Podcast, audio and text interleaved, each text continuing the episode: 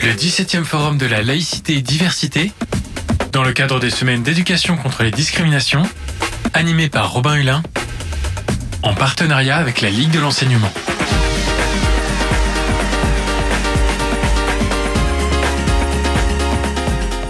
Bonjour à tous et bonjour à toutes et bienvenue dans notre émission spéciale en direct de l'Amphipole d'Estournel de Constant à Le Mans Université.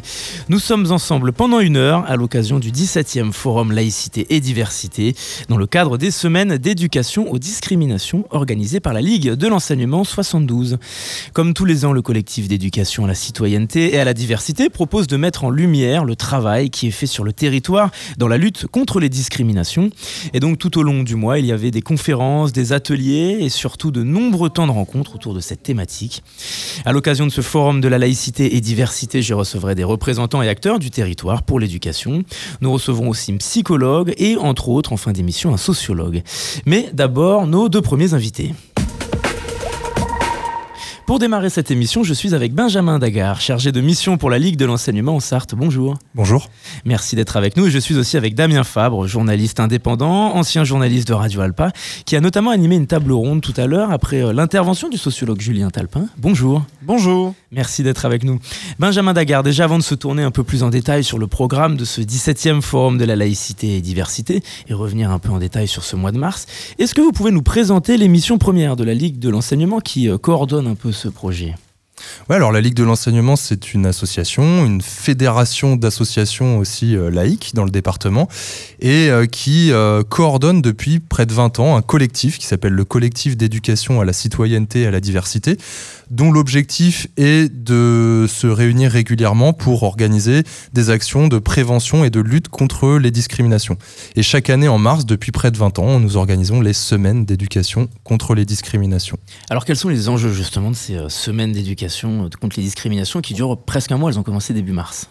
Alors euh, l'enjeu c'est de, faire collectif, de renforcer notre culture commune en matière de lutte contre les discriminations, puisqu'en fait ce collectif euh, se retrouve derrière une charte d'engagement euh, il n'a pas d'existence juridique, mais en fait, chaque structure se sent concernée par la question.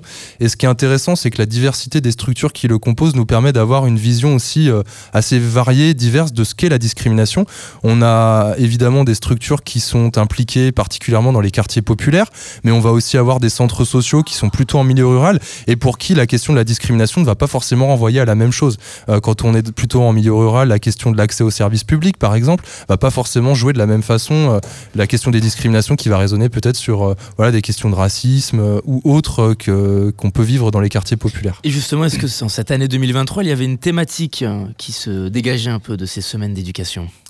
Alors, euh, toujours difficile, il n'y a, jamais une thématique bien particulière, chaque structure est un peu libre d'organiser les choses de la manière qu'elle le souhaite. Maintenant, et c'est aussi l'objet de cette journée d'aujourd'hui, de ce forum laïcité-diversité, qui est une co-construction de plusieurs structures du collectif, puisqu'il y a une commission euh, réflexion-action qui regroupe quelques structures, qui chaque année essaie de faire ressortir une thématique justement forte euh, une thématique transversale qui peut intéresser tout le monde, quel que soit son secteur d'activité.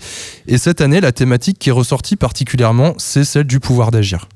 Et donc, nous sommes en direct de ce 17e Forum Laïcité et Diversité. Quel est le programme aujourd'hui?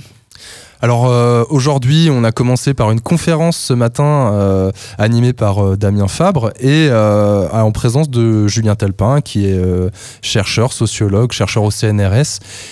donc voilà, on a démarré cette journée par un premier temps de conférence. alors moins spécifiquement sur le pouvoir d'agir, mais plus sur qu'est-ce que c'est que faire l'expérience de la discrimination et qu'est-ce que ça peut créer aussi comme ressort en termes de, de, mobilisation derrière. Et donc cet après-midi, on poursuit la journée en atelier. Donc là, on sera plutôt en sous-groupe, euh, des petits groupes de 15-20 personnes, euh, donc très variés. Il y aura un atelier sur, euh, porté par l'université, notamment la maison des langues de l'université, qui va réfléchir sur la manière de rendre l'université la plus accessible possible. Il y aura un atelier sur euh, la question de l'écologie aussi, comment euh, s'emparer des questions écologiques sur son territoire et euh, notamment la question du pouvoir d'agir sur son territoire. Un atelier qui sera plutôt un atelier d'écriture. Quels mots euh, utiliser pour euh, quel mot on peut mettre sur les souffrances qu'on a vécues, sur ces expériences de discrimination. Et enfin, un atelier euh, qui sera plus sur la découverte d'outils pédagogiques mmh. qu'on peut mettre en place avec différents publics et notamment les jeunes. Alors, on parle beaucoup de diversité, de discrimination. Quelle est la place de la laïcité dans tout ça alors, c'est vrai que notre forum s'intitule Laïcité Diversité. Alors, c'est le nom générique. On en est à notre 17e édition. Il y a cette volonté un peu de quadriller au départ, de se dire que les sujets qu'on aborderont seront connectés à la notion de laïcité, à la diversité. Alors aujourd'hui, euh, bah, la question des discriminations, elle renvoie aussi euh, forcément à la question des, des religions, hein, de, de des discriminations qu'on peut, qu'on peut avoir en fonction de son, de son, appartenance à une religion, ou supposée d'ailleurs. Euh, donc voilà, elle a été abordée plutôt sous cet ordre-là, sous cet aspect-là. Donc euh, pas, c'est pas un angle spécifique de la journée aujourd'hui. C'est vrai que ça, on a plutôt l'habitude de le faire dans le cadre de la semaine de la laïcité en décembre. Aujourd'hui, voilà, c'est plus des petits, euh, des petits clins d'œil qui ont été amenés euh, par-ci par-là. Est-ce que oui, la, laïcité, c'est un cadre légal certes, mais aussi philosophique et qui permet une cohabitation au sein d'un même pays sur un pied d'égalité de différents groupes humains qui se rattachent certes à des religions, mais derrière les religions, il y a aussi des groupes culturels, des groupes ethniques, etc. Et donc, en tant que vers lequel tendre d'une société où euh, tous et toutes peuvent cohabiter euh, à égale distance de, de l'État malgré leurs différences, la laïcité, elle irrigue en fait euh, en décalque les questions de discrimination. Oui, puis on verra avec le sociologue Julien Talpin qu'on peut aborder aussi cette question-là. Vous avez animé une table ronde après euh, l'intervention du, sociologue Julien Talpin, Damien Fabre, qui travaille sur la question des discriminations. Il est venu euh, parler de son livre d'enquête sur les discriminations dans les quartiers populaires, qui est sorti en 2021. Expliquez-nous déjà quel était le, programme de cette table ronde. Ben, J'ai fait un petit propos introductif euh, pour montrer à quel point, en fait, déjà les personnes qui subissent la discrimination ne sont pas responsables de ça, à quel point la, discrimination, c'est avant tout euh, un regard qui est porté sur autrui et comment ça se fabrique, euh, à un niveau psychologique. Et ensuite, Julien Talpin, en effet, présentait euh, son livre de façon vraiment très intéressante parce que, alors lui, il n'était pas là pour nous démontrer par A plus B que les démonstrations, que les discriminations existent. Parce qu'il dit, d'un point de vue universitaire, il n'y a plus aucun débat. C'est un fait scientifique. Les discriminations existent, elles sont massives. Quand bien même, dans l'opinion publique, c'est des fois difficile de, de faire entendre cela. D'un point de vue scientifique, scientifique, il n'y a plus de débat. Leur livre, il s'intéresse pas à démontrer l'existence des discriminations, mais à montrer l'effet que ça produit sur les gens. Et donc, il a montré euh, à quel point ça peut être démotivant, euh, à quel point ça peut être démobilisant, à quel point ça peut créer un sentiment euh, de colère, et aussi comment ces personnes y réagissent d'un point de vue individuel, d'un point de vue collectif, et les difficultés que rencontrent potentiellement ces collectifs qui se créent pour lutter contre les discriminations dans les quartiers populaires, puisque lui, son, son angle d'analyse était vraiment les quartiers populaires, à quel point, euh, ben voilà, comment, comment ces collectifs pouvaient euh, s'organiser et comment ils pouvaient rencontrer des difficultés aussi vis-à-vis d'institutions qui des fois ne voulaient pas entendre ce discours. Il convient donc d'essayer de définir le terme à proprement parler de discrimination. Et dans ce travail, on peut mettre en avant trois étapes la catégorisation, la hiérarchisation et l'essentialisation. On en parlait euh, tous les deux hier en préparant l'émission. Alors ça, c'est plus sur qu'est-ce qui crée le, le, sentiment raciste ou le sentiment homophobe ou le sentiment machiste. C'est vraiment ensuite la discrimination discrimination, c'est une deuxième étape. C'est le moment où, à partir de ce sentiment, on va créer un traitement différencié entre les personnes. Est-ce qu'on peut se tourner sur la catégorisation déjà? C'est mettre le citoyen dans une case, une catégorie, et donc c'est la première étape de la discrimination selon vous? Euh, C'est non, en fait c'est une étape qui est indispensable pour mm. qu'ensuite la discrimination puisse avoir lieu, mais c'est quelque chose de normal. Euh, le fait de dire que nous sommes en train de parler dans un micro et pas dans une fourchette, c'est une catégorisation puisque c'est le fait de mettre des mots sur le réel. Et donc le fait de dire qu'on est blanc, qu'on est noir, qu'on est homosexuel, qu'on est hétérosexuel c'est mettre les humains dans des cases, c'est une catégorisation, mais c'est un processus normal pour appréhender le réel. Par contre, à partir du moment ensuite on va passer à l'étape de la hiérarchisation, qui est là le fait de dire que certaines catégories sont plus légitimes en France euh, que d'autres, ou dans un autre pays que, d'autres, et par exemple que la catégorie blanc est la norme, que la catégorie euh, hétérosexuelle est la norme, euh, que la catégorie chrétien ou que la catégorie athée ou agnostique est la norme, là on commence déjà à faire une, hiérarchisation qui est problématique, et la, dynamique raciste, elle est complètement enclenchée à partir du moment où on passe à la troisième étape, qui est l'essentialisation. C'est le fait de dire les gens qu'on a mis dans cette catégorie noire, ils ont tous des traits qui correspondent à la catégorie noire. Donc si on considère que les noirs, par exemple, euh, sont des personnes violente, c'est un cliché qu'on entend, euh, eh bien on va dire bon bah toi tu es noir donc tu es violent. Euh, alors que on ignore complètement le vécu de la personne qui peut être très pacifiste, qui peut euh, voilà et donc là c'est l'essentialisation raciste. On est tombé, euh, ça y est, on a, on a construit du racisme. Benjamin Daguerre, une dernière chose. Est-ce qu'on peut, dans l'intitulé euh, de cet événement, on parle d'éducation contre les discriminations, est-ce que selon vous, par rapport à l'approche pédagogique de la Ligue de l'enseignement, il y a une différence à parler d'éducation contre les discriminations plutôt que d'employer le mot lutte contre les discriminations? Ah ouais, On est bonne en plein sur les questions politiques. euh, Ouais, com- complètement. Bah, c'est vrai que euh, moi, j'avais tendance à dire que c'est- un peu dommage de définir euh, euh, notre action, notre mouvement en contre, enfin avec le mot contre, puisqu'en fait on se définit en opposition à ce Mm. qu'il faudrait. Et, et c'est un peu peut-être, euh, mais ça fait, ça questionne aussi notre collectif. Et chaque année, c'est des sujets qui sont réabordés. Est-ce que c'est pertinent de maintenir euh, l'intitulé Semaine d'éducation contre la discrimination plutôt que Semaine d'éducation pour l'égalité? Par exemple, où là on viendrait plutôt affirmer une position euh, plutôt que euh, de, mettre la focale sur, euh, sur les problèmes. Après voilà, ça se discute, c'est vrai que c'est pas forcément euh, spéci- ça n'a pas forcément été interrogé tel quel. Moi, ce que par rapport à ce qu'on peut dire, c'est que le travail qu'on fait en partenariat avec les écoles notamment et en milieu scolaire, il y a une vraie demande de travail sur ces sujets-là et que ça dépasse euh, souvent le cadre de l'enseignement moral et civique qui est souvent euh, euh, laissé délégué à l'enseignant d'histoire-géographie, mais qui a une vraie demande de travail transversal sur ces sujets-là. Et euh, on est très content parce qu'on voit que chaque année, dans différents types d'établissements scolaires, et j'insiste là-dessus, euh, pas que sur les établissements en réseau d'éducation prioritaire, mais dans tous les établissements, il y a une aspiration à retravailler sur ces sujets-là. Eh Bien, oui, je, je- je trouve euh, ça intéressant cette question euh, de, de lutte ou pas lutte. Mm. et, et il faut aussi voir que chacun est à sa place c'est-à-dire que la Ligue de l'enseignement euh, avec Benjamin ici euh, ils sont dans une démarche d'éducation populaire. Donc forcément ils sont dans le fait de proposer quelque chose et de construire des choses. Mais moi je, je peux en tout cas je me sens libre de dire euh, du mon point de vue de journaliste que la question de l'égalité passe forcément par la lutte. Puisque quand il y a un groupe qui est discriminé, c'est qu'il y a un groupe qui est discriminant. Et que si un groupe est discriminant, il a avantage à le faire. Je veux dire, si euh, en tant qu'homme blanc, euh, on a des avantages dans notre société, et Julien Talpin disait l'exemple de quand lui il est allé habiter en, milieu populaire, en quartier populaire, la, la différence de traitement des policiers vis-à-vis de lui par rapport à des personnes qui étaient noires de peau, elle était criante. Et donc il y a un avantage très clair à ne pas être euh, discriminé, voire à discriminer. Donc, les personnes qui subissent cette discrimination, elles doivent lutter euh, pour euh, obtenir ce- cette égalité. C'est- pas forcément une lutte violente. Hein. Je suis pas du tout en train de faire un, Mm. un appel à la violence. C'est une lutte civique, c'est une lutte euh, citoyenne, c'est une lutte associative, c'est une lutte de collectif. Mais moi, je pense que ce mot lutte, il est très pertinent. Mais bien entendu, chaque structure a, a des rôles différents. Celui d'un centre social n'est pas le même que celui d'un collectif et n'est pas le même que celui de la Ligue de l'enseignement qui font un formidable travail d'éducation populaire. Eh bien, merci beaucoup, messieurs, d'avoir répondu à notre invitation. Damien Fabre, où est-ce qu'on peut vous retrouver Où est-ce qu'on peut découvrir vos travaux Euh, on peut me lire euh, dans Le Monde et puis sinon euh, sur ma chaîne YouTube qui s'appelle Religaré, L-E-L-I-G-A-R-E E, et sur ma chaîne TikTok du même nom où là je fais de la vulgarisation en histoire des religions et de la laïcité. Voilà. Allez-y, Benjamin. Et moi, je voulais juste te dire que les semaines d'éducation contre les discriminations n'étaient pas terminées, même si le mois de mars touche à sa fin. Nous, on organise la semaine prochaine, euh, le jeudi 6 avril au soir, au- dans le bar associatif Le Blousin, une conférence gesticulée qui s'intitule Une autre histoire des classes sociales. On va justement, euh, qui permet d'aborder aussi l'évolution de l'approche de l'éducation populaire. euh, voilà, donc euh, j'invite les personnes qui sont intéressées à nous rejoindre sur cet événement-là. Et puis on peut aller sur le site internet de la Ligue de l'enseignement 72 pour découvrir le programme.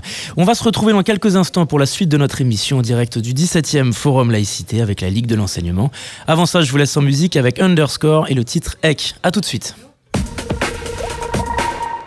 I ought to swallow my pride.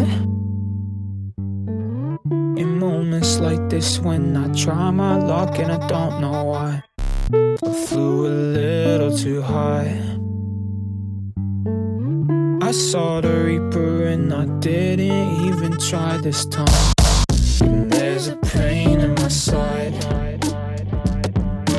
My legs keep shaking and we can't just stop on the 395 So I guess I'm along for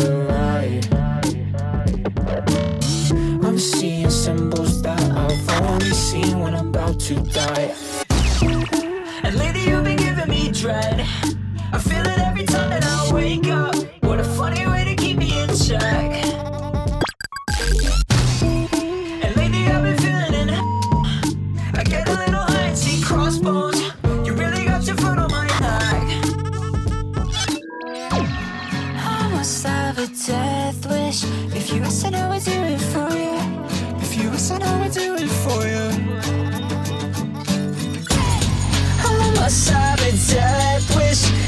till it's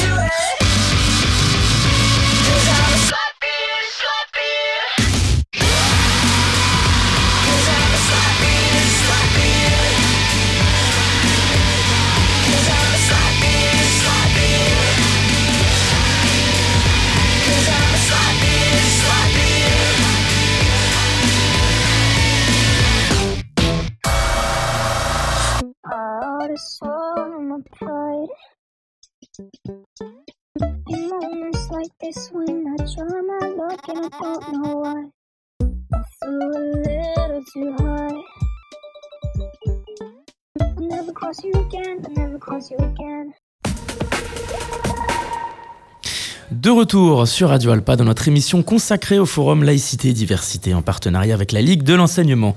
Nous sommes en direct de Le Mans Université et dans cette deuxième partie d'émission, je suis avec Thomas Charles, chargé de mission pour l'IREPS, l'instance régionale d'éducation et de promotion santé. Bonjour. Bonjour. Je suis aussi avec Magali Manzano, psychologue du travail, qui intervient aujourd'hui cet après-midi. Bonjour. Bonjour. Et enfin Pierre Salam, le directeur de la Maison des Langues. Bonjour. Bonjour. Merci à vous trois d'être avec nous. Alors, on va, on va s'intéresser à l'IREPS. Pour commencer, Thomas Charles, est-ce que vous pouvez nous présenter les missions premières de l'IREPS en Pays de la Loire? Alors, je sais pas ce que vous entendez par émission première, mais euh, en réalité, on est une équipe un peu pluridisciplinaire, composée d'une documentaliste qui Mhm. gère un centre de documentation dans lequel on va pouvoir retrouver de nombreux outils, des jeux, des ouvrages sur les thématiques de santé, en éducation et en promotion de la santé. Et elle va nous accompagner, euh, les chargés de mission, pour accompagner les professionnels sur des missions très concrètes. On va les accompagner sur le plan méthodologique et sur le plan euh, concret auprès du public, euh, sur les différentes missions euh, de santé, mais toujours sur des questions d'éducation, de prévention, de promotion de la santé. Quand vous dites que vous accompagnez les professionnels, vous entendez euh, les salariés, le monde de l'entreprise? Alors, le monde de l'entreprise, rarement, plutôt le milieu euh, médico-social, éducatif, social, principalement ces champs-là.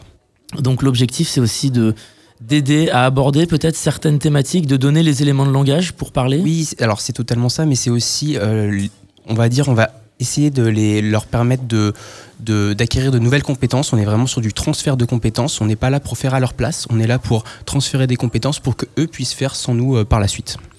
Euh, parce que finalement, dans le cadre de vos missions, il convient presque de définir à proprement parler ce qu'est réellement la santé. On pense à la santé physique, mais il y a aussi la question de la santé mentale qui intervient. Oui, euh, exactement. Alors, la santé physique, on peut la travailler à travers tout ce qui va être alimentation, etc. Mais on agit beaucoup aussi sur les questions de santé mentale par le biais, par exemple, des compétences psychosociales. N'hésitez pas à parler un tout petit peu plus près Pardon. du micro. Merci beaucoup. Euh, par exemple, par le biais des compétences psychosociales, ou euh, voilà, ça peut être des vraiment sur la santé mentale. Il y a des, il y a, les IREP, c'est des instances régionales, donc il y a des, il y a des régions qui se saisissent beaucoup plus que nous de, des questions de santé mentale, mais en tout cas, on est sur toutes les questions de bien-être, que ce soit physique, social, euh, psychologique. Alors concrètement, sur quoi vous intervenez aujourd'hui?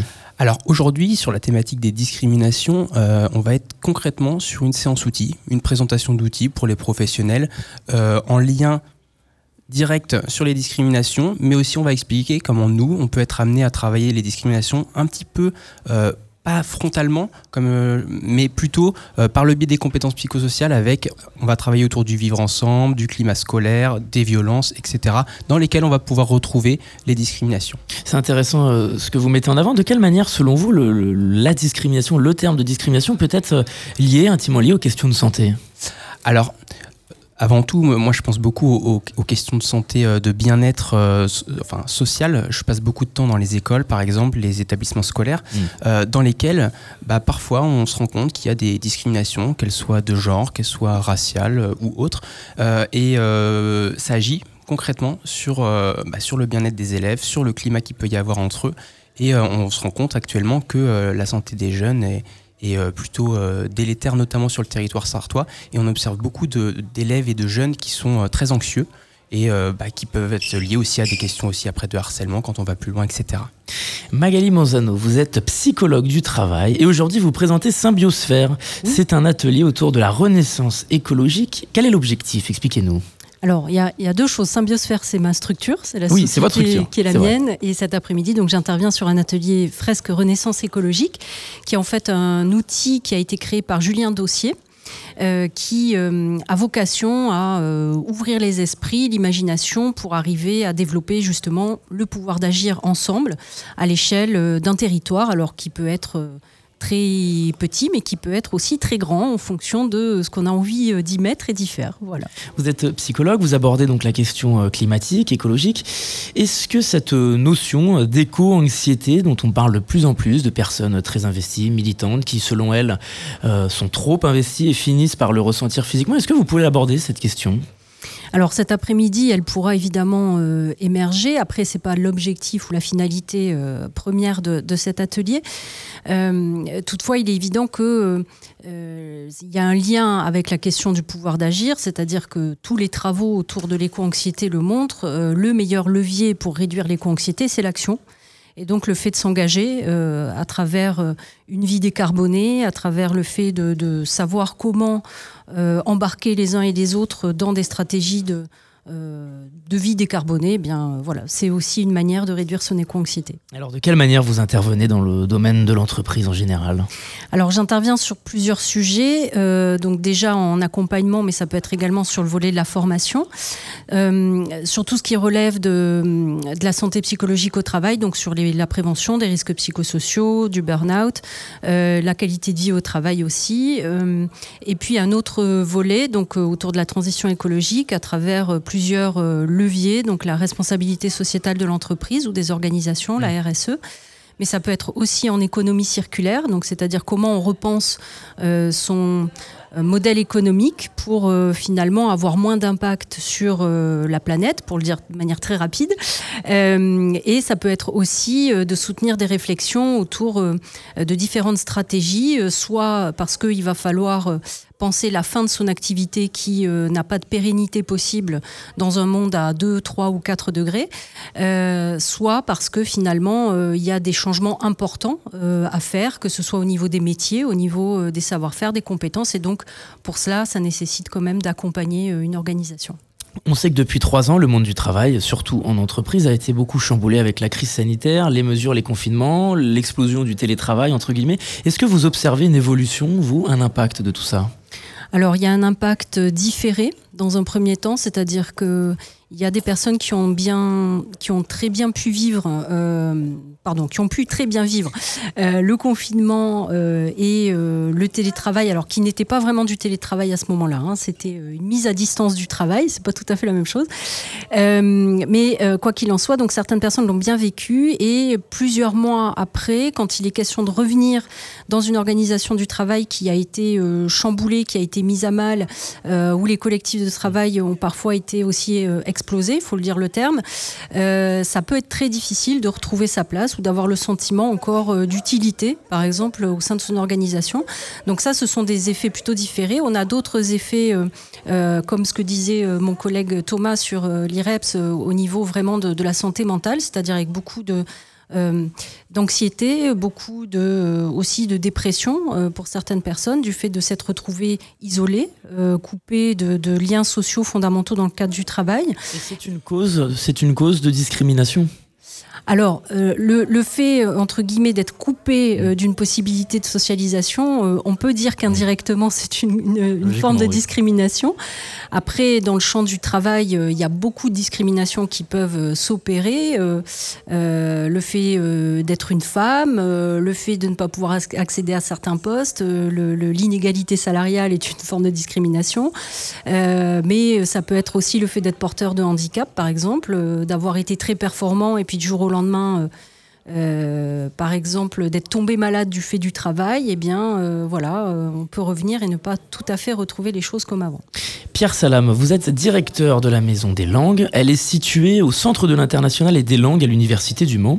Alors, elle a pour objectif de mettre en place des dispositifs d'apprentissage de langues pour ceux qui les maîtrisent moins.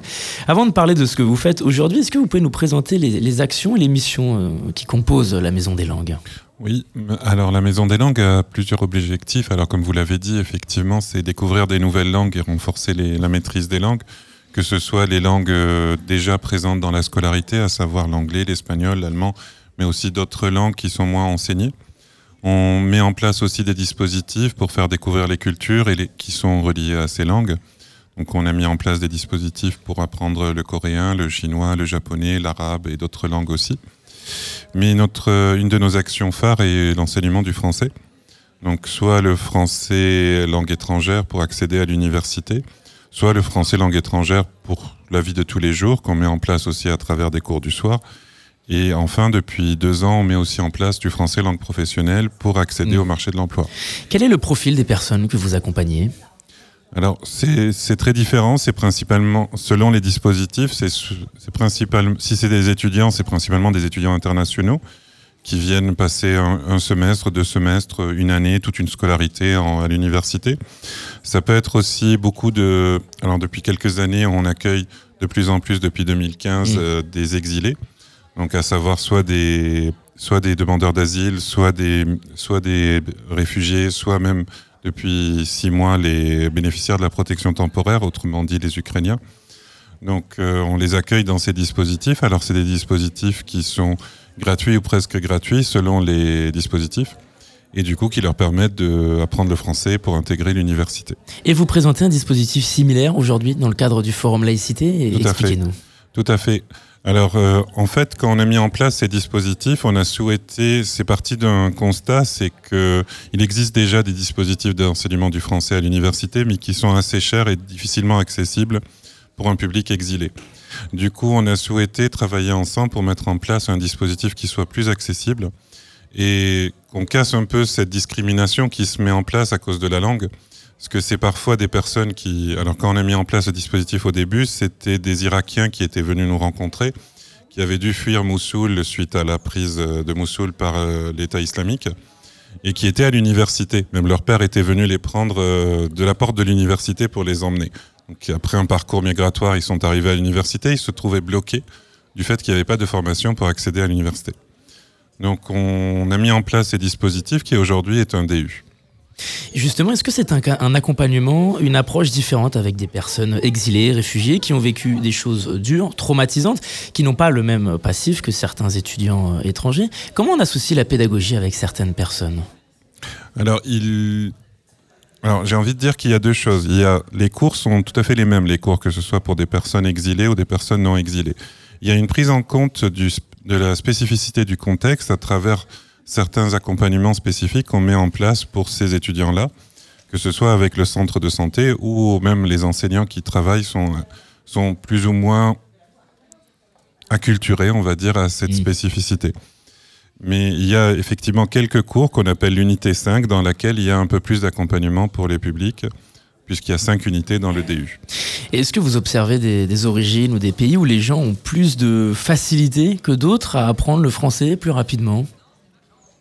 Alors, traditionnellement, euh, j'ai du mal à répondre à cette question parce que je pense pas que les origines jouent beaucoup dans l'apprentissage du français. Je pense que c'est selon les personnes. Il y a des personnes qui peuvent avoir les mêmes origines, mais qui peuvent apprendre le français de manière différente. Mm. Tout dépend de plein d'éléments. Euh, la recherche a montré qu'il y a des l'acquisition d'une langue est, est influencée par énormément d'éléments.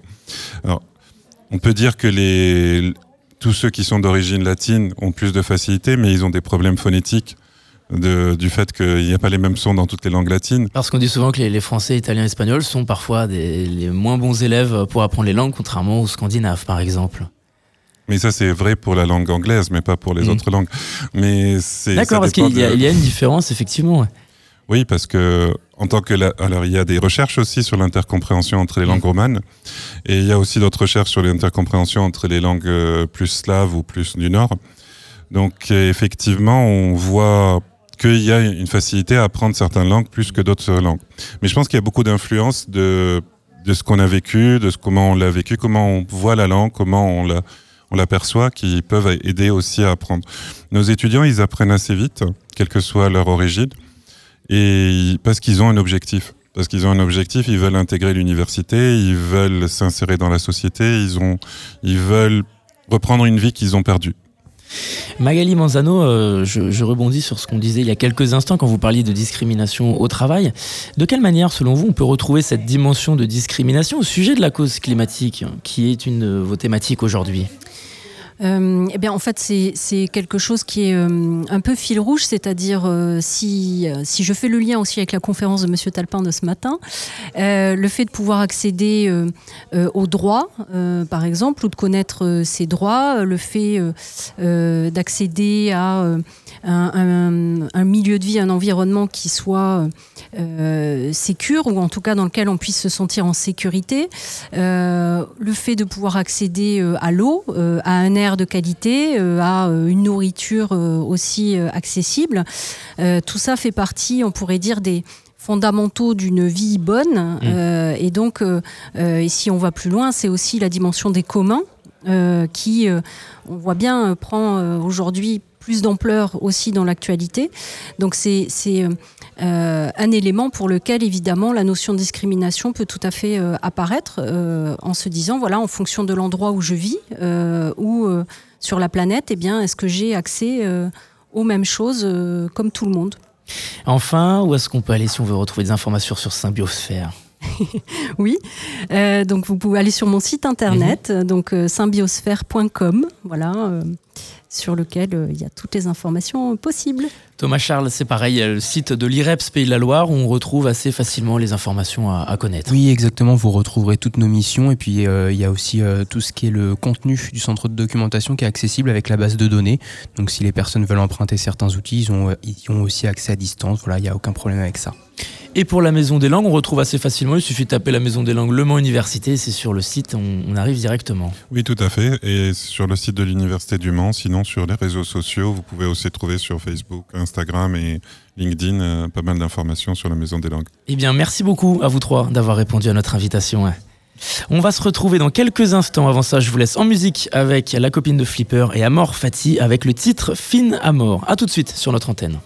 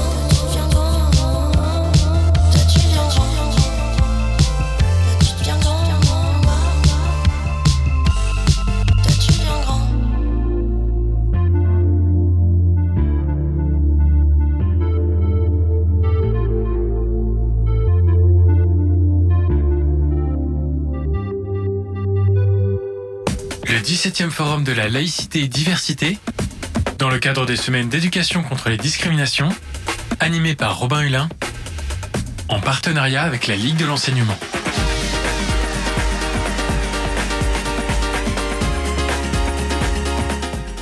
Nous sommes toujours en direct de Le Mans Université pour notre émission en partenariat avec la Ligue de l'enseignement. Elle est consacrée au forum laïcité et diversité dans le cadre des semaines d'éducation aux discriminations.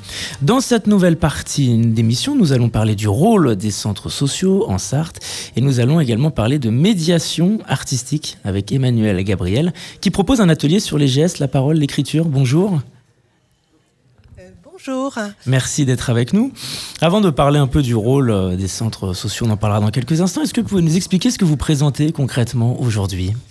Alors cet après-midi, je vais animer un atelier euh, autour du, des mots, pou- enfin de l'expression pouvoir d'agir, Mhm. puisque c'est le thème de la, de la journée.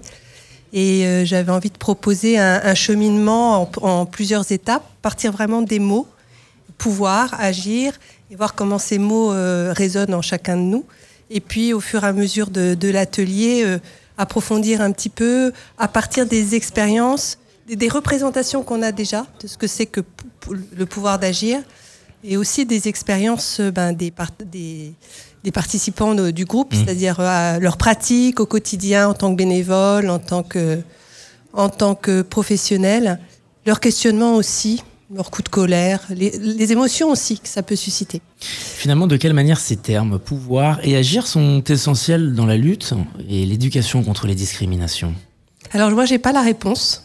Je, je suis venue très intéressée par la conférence de ce matin. Genre, ça- tout ça, ça va décanter.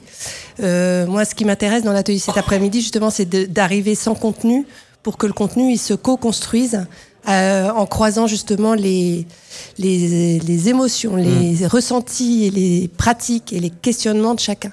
Est-ce qu'il y a une différence dans le pouvoir d'agir, selon vous, entre, dans le sens des mots, entre, par exemple, l'écriture et la parole à la différence? Alors justement, euh, l'idée de, de cet atelier qui va, y a- qui va aller dans une progression, c'est à la fois de, de pouvoir échanger des mots, mais aussi de voir quand le corps parle sans les mots, euh, qu'est-ce qui peut aussi porter de cette question du pouvoir d'agir, d'une expérience sensible. Et, et puis peut-être, si on a le temps, un temps d'écriture aussi pour pouvoir, euh, parce que laisser des traces, c'est important, laisser des traces de cet après-midi. Et puis parfois, euh, l'écriture nous guide sans qu'on sans qu'on maîtrise trop vers d'autres réflexions un peu plus approfondies encore.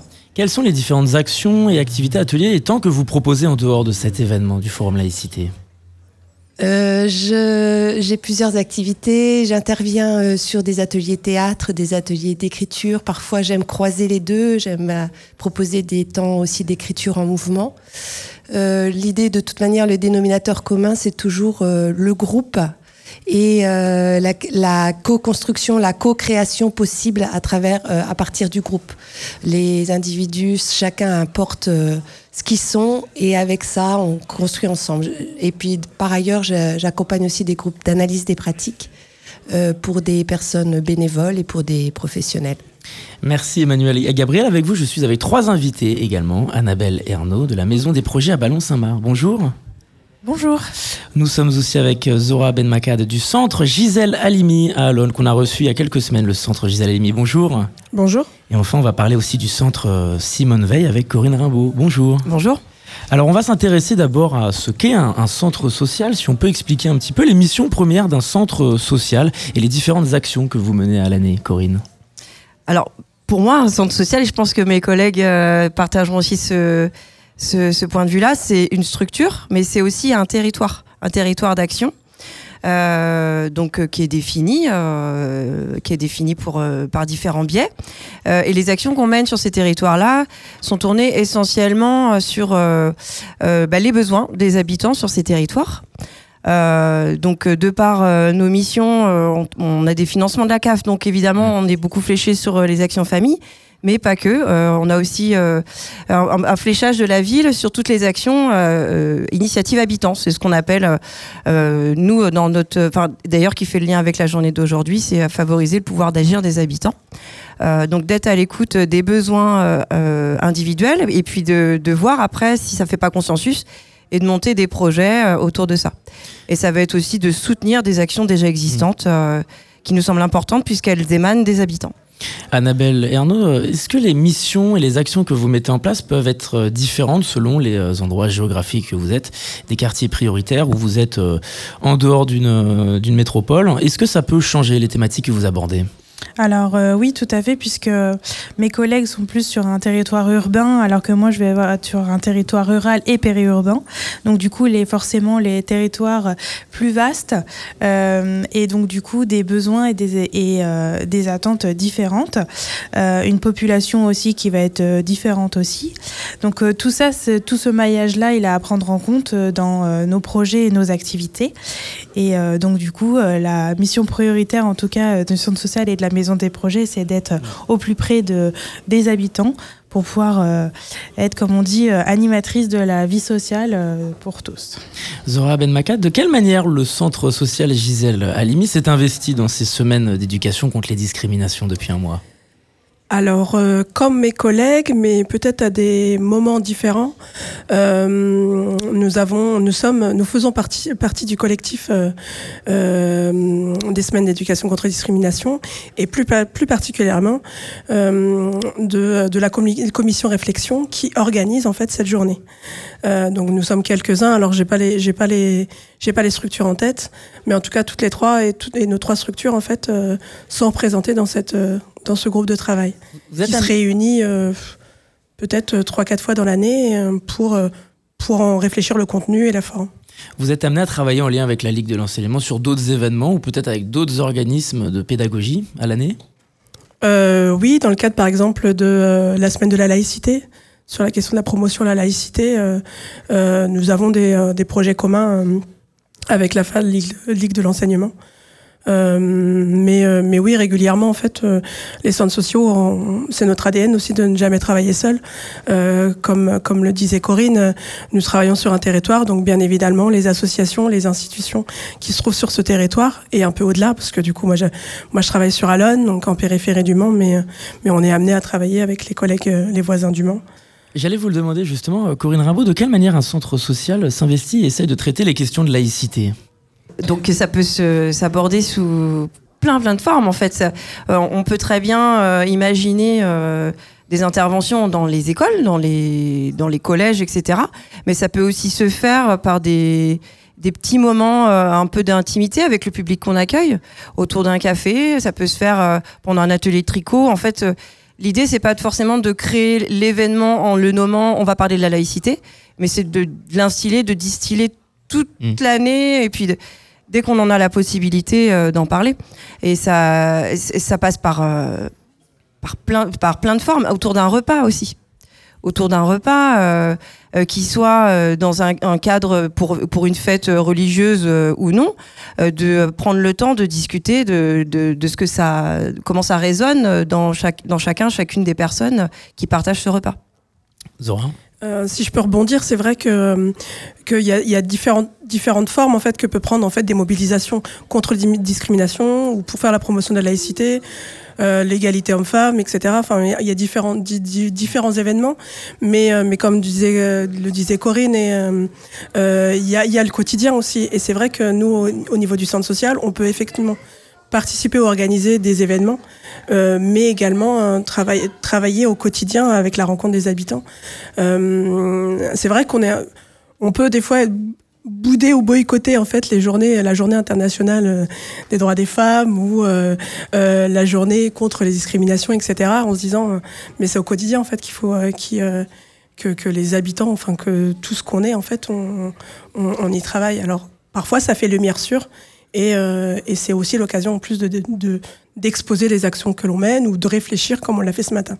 Sur la journée internationale du droit des femmes, vous avez préféré étaler cet événement sur une semaine au mois de mars. Il y avait aussi euh, de la danse, de la culture urbaine en fin de semaine. Ouais, mais euh, mais du coup, euh, au-delà de ça, on a une, on a une, on a des ateliers qu'on appelle euh, femmes en mouvement vers l'emploi. Euh, là, du coup, on parle d'une discrimination, qui est la question liée au sexe.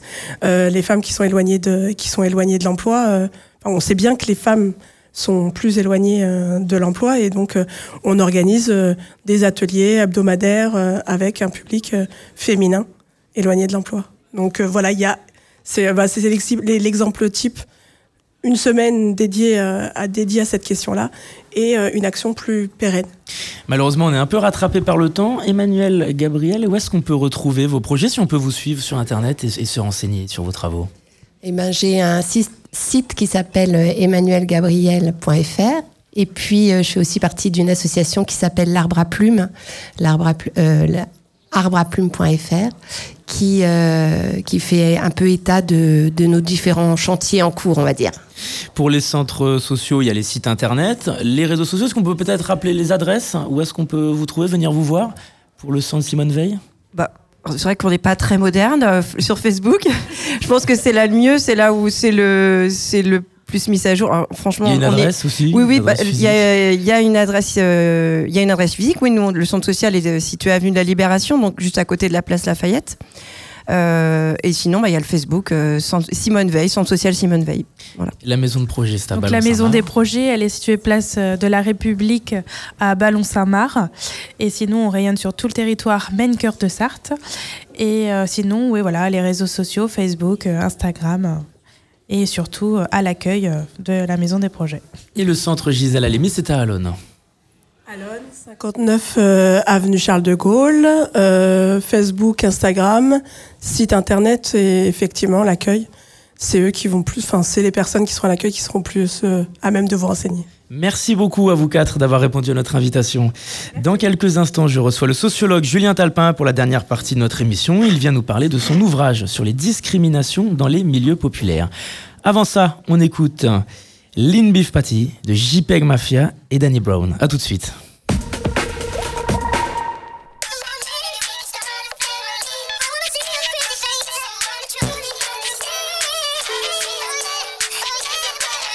First off, fuck Elon Musk, eight dollars too much, bitch, that's expensive. For the hoes in the back and the cracks in the slack, my tweet and delete and I meant it. I don't really check, cause I got no respect, and these niggas might know me like a dentist. City all about these streets, so we hear some shit, they get offended. This ain't what you want, no, this ain't what you want. Uh, fuck y'all niggas, I feel like Papa John. Left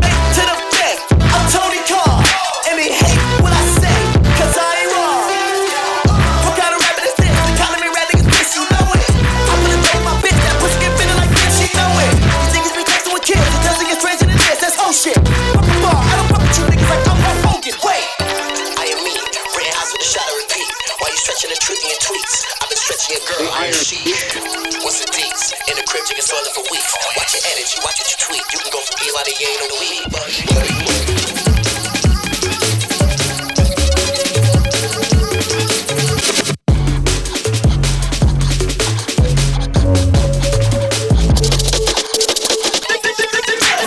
None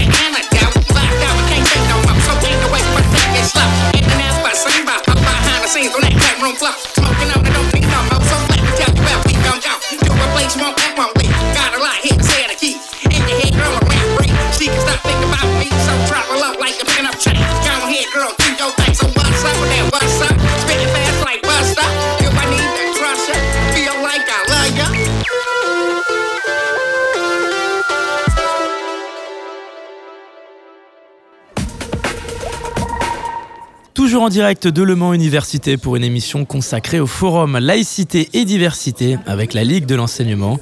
Dans cette dernière partie, je reçois le sociologue et chercheur au CNRS Julien Talpin. Bonjour. Bonjour.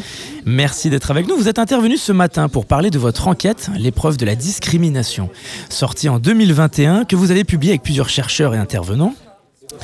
Vous êtes allé dans les quartiers populaires en France, mais aussi au Royaume-Uni et en Amérique du Nord pour démontrer l'ampleur des discriminations dans notre société. Il y a beaucoup de choses à mettre en avant sur ce travail. D'abord, expliquez-nous quels sont les différents axes et sujets que vous avez tenté de mettre en avant dans cette enquête. Alors, ce qu'on voulait faire dans cette enquête, c'était notamment euh, donner la parole aux, aux victimes de, de, euh, de discrimination, valoriser, euh, euh, donner de la visibilité à des paroles qui sont souvent un peu tues, invisibilisées ou qui n'ont pas, en tout cas, la place qu'elles méritent, il nous semble, dans, dans, dans, dans- l'espace public. Et donc, on a été à la rencontre des gens, tout simplement, dans les quartiers sur lesquels on travaillait, dans différentes communes populaires, en Ile-de-France, en banlieue de Lyon, de Bordeaux, de Lille, de, de Grenoble, rencontrer les gens et qui nous racontent leur- leurs histoires, en fait, sans forcément présumer qu'ils avaient nécessairement vécu vécu de discrimination. Mais de fait, un des résultats de l'enquête, c'est quand même que c'est une expérience assez fréquente, notamment l'expérience du racisme dans les, dans les quartiers populaires. Euh, voilà, un quart des gens qu'on a rencontrés spontanément ont abordé ces questions sans qu'on leur pose la, la question et quasiment tout le monde avait des, des anecdotes, des histoires de discrimination à nous, à nous raconter, preuve de, de, de l'ampleur en fait du, du phénomène. Et nous, quand même, ce qu'on en tire comme conclusion, c'est que la France a peut-être pas pris l'ampleur, euh, la mesure de l'ampleur des, des discriminations qui la traversent et qu'il y, y a des choses à faire pour, pour lutter Et alors, quelle différence notable on peut faire avec les sociétés au Royaume-Uni et en Amérique du Nord par rapport à la France? Alors, euh, c'était un des enjeux effectivement de la, de la, de la comparaison, c'était de voir comment ça se passe à l'étranger. Un premier élément, en fait, c'est que malgré les différences de contexte, un des trucs qui nous a frappé, c'est que euh, il y a beaucoup de similitudes en fait. C'est-à-dire que être discriminé à l'embauche pour accéder à un logement, euh, à l'école, euh, voilà, c'est pas si différent aux États-Unis, en Angleterre ou en France. Il y a une forme d'universalité de l'expérience des discriminations, notamment par la, vi- la violence symbolique qu'elle représente pour les gens. Le fond on dénie une partie de ce que les gens sont, on les euh, repousse un peu en dehors de la, des frontières de la communauté des citoyens, et donc ça, on le retrouve un peu partout.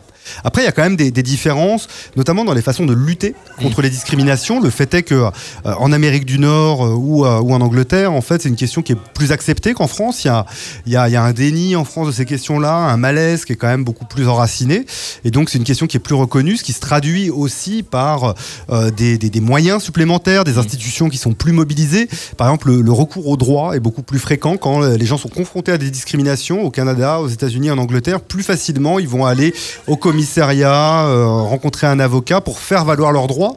Alors qu'en France, on est plutôt à une situation où les gens euh, ne se sentent pas suffisamment légitimes, où on, va, on risque de leur reprocher de se victimiser, et donc garde ça pour eux, ce qui contribue, contribue au fond à, bah, à redoubler presque cette épreuve des discriminations. Est-ce qu'il y a une impossibilité de la classe politique à s'emparer réellement de ces sujets en France? Alors, impossibilité, moi je, je crois pas, parce qu'il y a des endroits où il se passe des choses et euh, il y a des communes, des collectivités. voilà, je pense à la ville de Villeurbanne qui a longtemps fait des choses sur les discriminations. Euh, à Grenoble, on a vu qu'il se passait des choses également intéressantes. Ça dépend de- de- de- d'une volonté politique. Euh, ce qui manque quand même souvent, c'est cette volonté politique de véritablement s'attaquer à ce problème qui est parfois vu comme marginal, alors que ce que montre notre, notre enquête, c'est que ça concerne des millions de Français euh, et que c'est extrêmement violent. Et donc je crois qu'il y aurait un un enjeu à en faire un- une question d'intérêt national.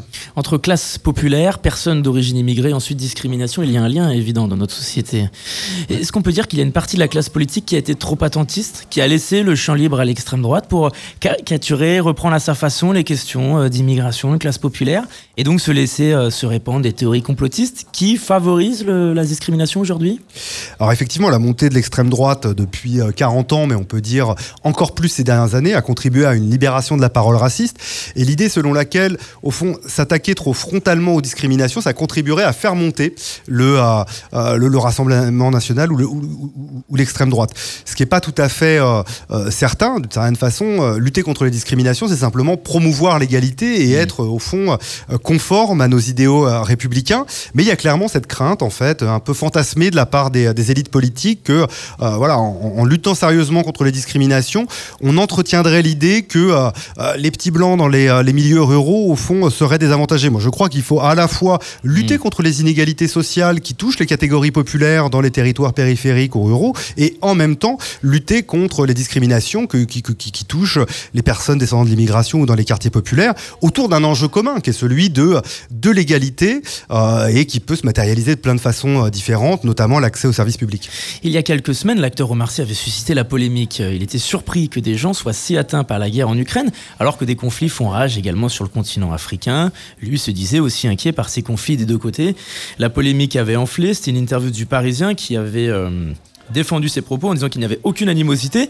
Et le politologue et chroniqueur euh, Clément Viktorovitch avait réalisé une chronique euh, sur ce sujet pour défendre les propos de Marcy. Il expliquait que oui, la majorité de l'opinion publique, des médias français, étaient davantage préoccupés par la guerre en Ukraine que par les guerres en Afrique depuis un an. Chiffre, exemple à la clé. Il y a, selon ces mots, un racisme dans une part de nos responsables politiques. Est-ce que vous êtes de cet avis, Julien Talpin?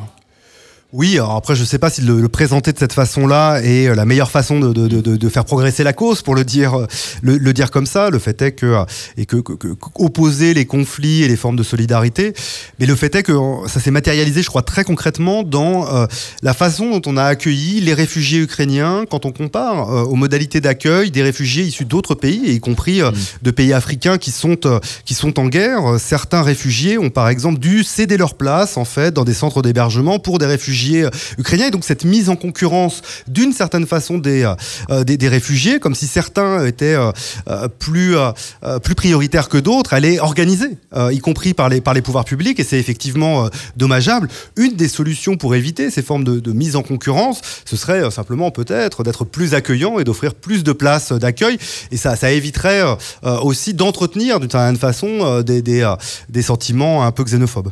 Vous évoquez aussi la capacité des personnes discriminées à s'engager pour lutter contre ces discriminations. Est-ce que c'est parce que ce sont les personnes concernées par ces problèmes qui sont les plus crédibles et plus légitimes pour les résoudre? Alors, euh, historiquement, en fait, dans les mobilisations euh, antiracistes, par exemple, euh, on, retrouvait des gens de toutes origines, y compris des gens qui ne sont pas directement concernés par, par le problème, et ce qui est tout à fait légitime.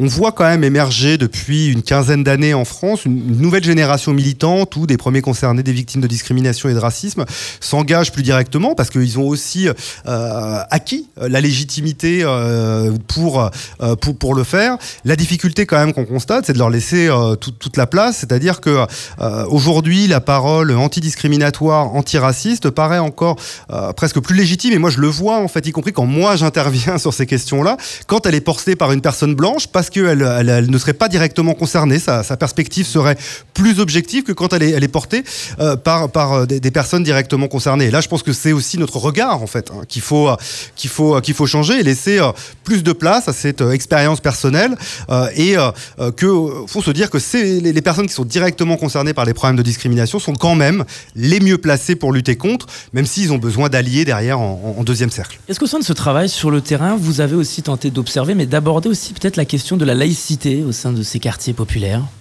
Alors effectivement, c'est une question qui, euh, qui, qui revient beaucoup, notamment autour de, euh, de, de l'enjeu de, euh, de, l'islam. Alors je trouve qu'il y a beaucoup de confusion en fait hein, autour de ces, de, questions-là, voire parfois un usage un peu discriminatoire en fait de la, de, la, laïci- de la laïcité qui est interprétée de façon un peu extensive, y compris par les pouvoirs publics qui n'ont pas une interprétation parfaitement juridique en fait des choses. Par exemple, alors c'est pas directement dans notre livre, mais j'ai souvenir il n'y a pas si longtemps euh, le maire d'une commune à Chalon-sur-Saône euh, qui a euh, voulu couper les subventions d'une association de planning familial parce que figurait sur une de ses affiches une femme qui portait un, foulard et il considérait que c'était une forme de prosélytisme. Il a fini par perdre devant le, Conseil d'État, mais on voit bien combien, y compris les pouvoirs publics, sont parfois à l'origine d'une confusion sur les enjeux de laïcité. Et de ce point de vue-là, il y, a- un enjeu, je crois, à, revenir à une définition strictement juridique de la séparation de l'Église et de l'État, de la neutralité du service public, mais euh, ne pas faire de la laïcité un outil, une arme presque de euh, sécularisation de la, société. La laïcité, c'est aussi, euh, d'une certaine façon, le respect des convictions religieuses. Les médias et la presse française emploient très souvent le terme de banlieue pour parler des milieux populaires, en oubliant que la banlieue désigne les quartiers les plus pauvres comme les plus riches en France, hein, parfois à quelques kilomètres d'intervalle. Est-ce que les termes employés peuvent aussi être caricaturaux et favoriser et répandre la discrimination dans l'opinion? Alors effectivement, et, et j'ai envie de dire que le terme de banlieue est pas le plus euh, le, le plus le plus stigmatisant d'une certaine façon. Alors effectivement, la banlieue euh, dans l'imaginaire collectif, c'est ce qui est à la marge en fait, hein, en marge du centre, et donc il y a quand même cette idée de marginalisation un peu symbolique par par le langage. Mais il y a d'autres catégories qui sont employées. Euh, bon, bah il y a, il y a, par exemple, y compris des catégories institutionnelles. hein.